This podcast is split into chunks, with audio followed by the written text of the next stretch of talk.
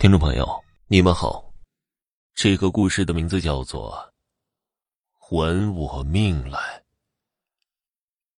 赵亮睡觉极少做梦的，但这天晚上他做了一个很恐怖的梦。在梦中，他走到了一条昏暗的小巷里，一个穿着白色婚纱的女子缓缓的走向他，长长的裙摆在地上拖拽着。精致的头纱盖在新娘温柔的面庞之上，使她浑身散发出圣洁的光芒。突然出现一双手，将新娘紧紧勒住，将她死命的往后拖拽。周围没有其他人，新娘只得向视线范围内的赵亮求救。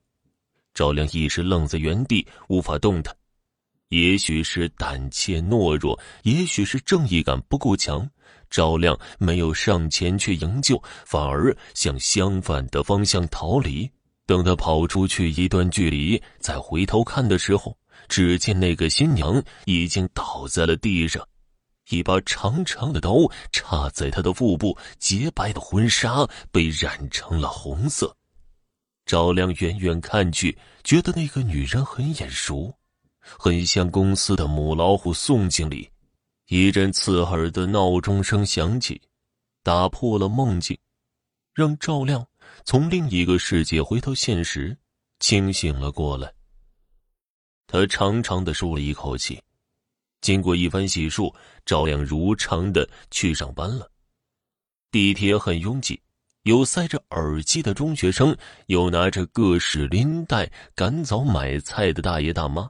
有昏昏欲睡的上班族，各种奇怪的气味混杂在一起。赵亮有些心神不宁，他不由得想到昨晚那个惊悚万分的梦，这也许和几天前他的遭遇有关。上周五，赵亮加班到八点才下班，就因为母老虎对他做的表格有诸多不满，他只能留在公司修改。精疲力尽的他下了地铁，走在了回家的路上。突然间，从前面不远处的一个小巷子里传来了一声呼救。赵亮快走了几步，很快就来到了这条巷子的一头。从女人标志性的职业套装和高跟鞋打扮，赵亮一下子就认出了是宋经理，而那几个人一看就是来者不善。赵亮隐约听到有人在说“把钱交出来”之类的。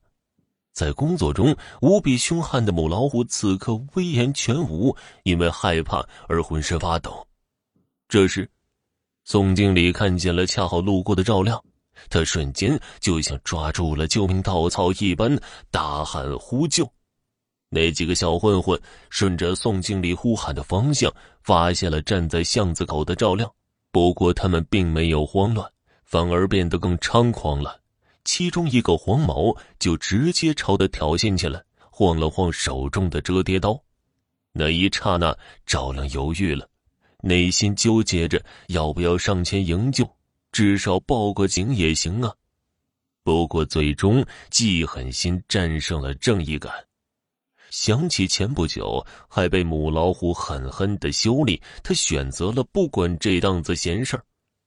回到现实，赵亮不由得打了个冷战，他也没料到自己居然对经理恨得这么深。就这样浑浑噩噩的，赵亮来到了公司。刚来到公司，他就发觉了不对劲儿，周围有不少同事凑在一起窃窃私语，像是出了什么事儿。等坐定了，隔壁的赵姐突然凑到了他的旁边。小赵，今天可出了大事了。赵姐，你天天喊这个大事那个大事的，公司也没破产呢。赵亮一向不怎么待见这个喜欢八卦的赵姐，这次不忽悠你，宋经理他死了。没想到赵姐声音提高了八度，不会吧？怎么死的？赵亮差点没跌坐到地上，脸唰的一下就白了。哎呀，被人抢劫了！有一个歹徒喝了不少酒，再加上母老虎也不怎么合作，其实宋经理也挺可怜的，这次休假是回去结婚的。他也快四十的人了，好不容易处到了一个对象。赵姐看到赵亮的反应，语气反而变得不紧不慢了。随后，赵姐又叹了口气。在这一整天里，同事们都在议论母老虎的死讯。赵亮不敢跟任何人提起上周五的细节。他打开了自己的电脑，在电脑前茫然呆坐了一天。他没想到，普通的抢劫居然演变成了凶杀案，而自己选择了见死不救。下班之后，赵亮已经极度憔悴了。他料定女人一定还会在他梦中出现，为了不让自己睡着，硬是喝完了几杯咖啡。但一切无济于事，仅仅是在沙发上靠一会儿的功夫，他就沉沉的睡去了。梦中，那个身着白色婚纱的女人出现在了巷子尽头。这次能清楚的看清女人的脸，正是冤死的宋经理。赵亮拼命的往前跑，但女人却是越来越近。还我命来！还我命来！他用满是鲜血的双手紧紧的掐住赵亮的脖子，尖声嘶叫着。赵亮拼命想挣脱，但一切都是徒劳的。他根本无法掰开那双已经嵌入他皮肉的手。就在命悬一线的时候，赵亮醒了。他不停的喘着粗气，庆幸回到了现实中。但仔细一瞧，自己手中居然握着一把刀，上面还有血迹，衣服上也已经染红了一大片。他赶忙跑到镜子前去，眼见自己脖子上伤痕累累，幸好没有刺中动脉，捡回了一条命。赵亮意识到了事情的严重性，自己也心虚，毕竟自己是见死不救的那个人。第二天。他就没去上班，特地去庙里烧了香。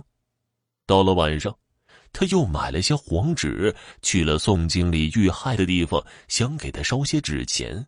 他一边烧一边念叨着：“宋经理，我错了，求求你放过我吧。你要是想上路了，这些钱就拿着路上用吧。如果想报仇，那些杀你的歹徒才是你的仇人呢。”说着说着，自己就控制不住的哭了出来。纸烧到一半，赵亮感觉到了身后有人。这个时候回头一看，他看见了一个熟悉的身影，就是那天挑衅他的黄毛。你说谁来报仇啊？被我捅死的女人吗？黄毛一脸的不爽，似乎是听到了刚刚赵亮念叨的那些话。他妈的，看老子这几天东躲西藏的，只有晚上敢出门。他看见了灰头土脸的，早就没有了上次盛气凌人的感觉。反正也是杀人了，再多杀一个也无所谓了。突然。黄毛目露凶光，他又掏出了那把明晃晃的折叠刀，慢慢的逼近了赵亮。赵亮自然不会坐以待毙，第一时间就起身逃跑。只是这巷子并不宽敞，黄毛紧跟了几步就追上了赵亮。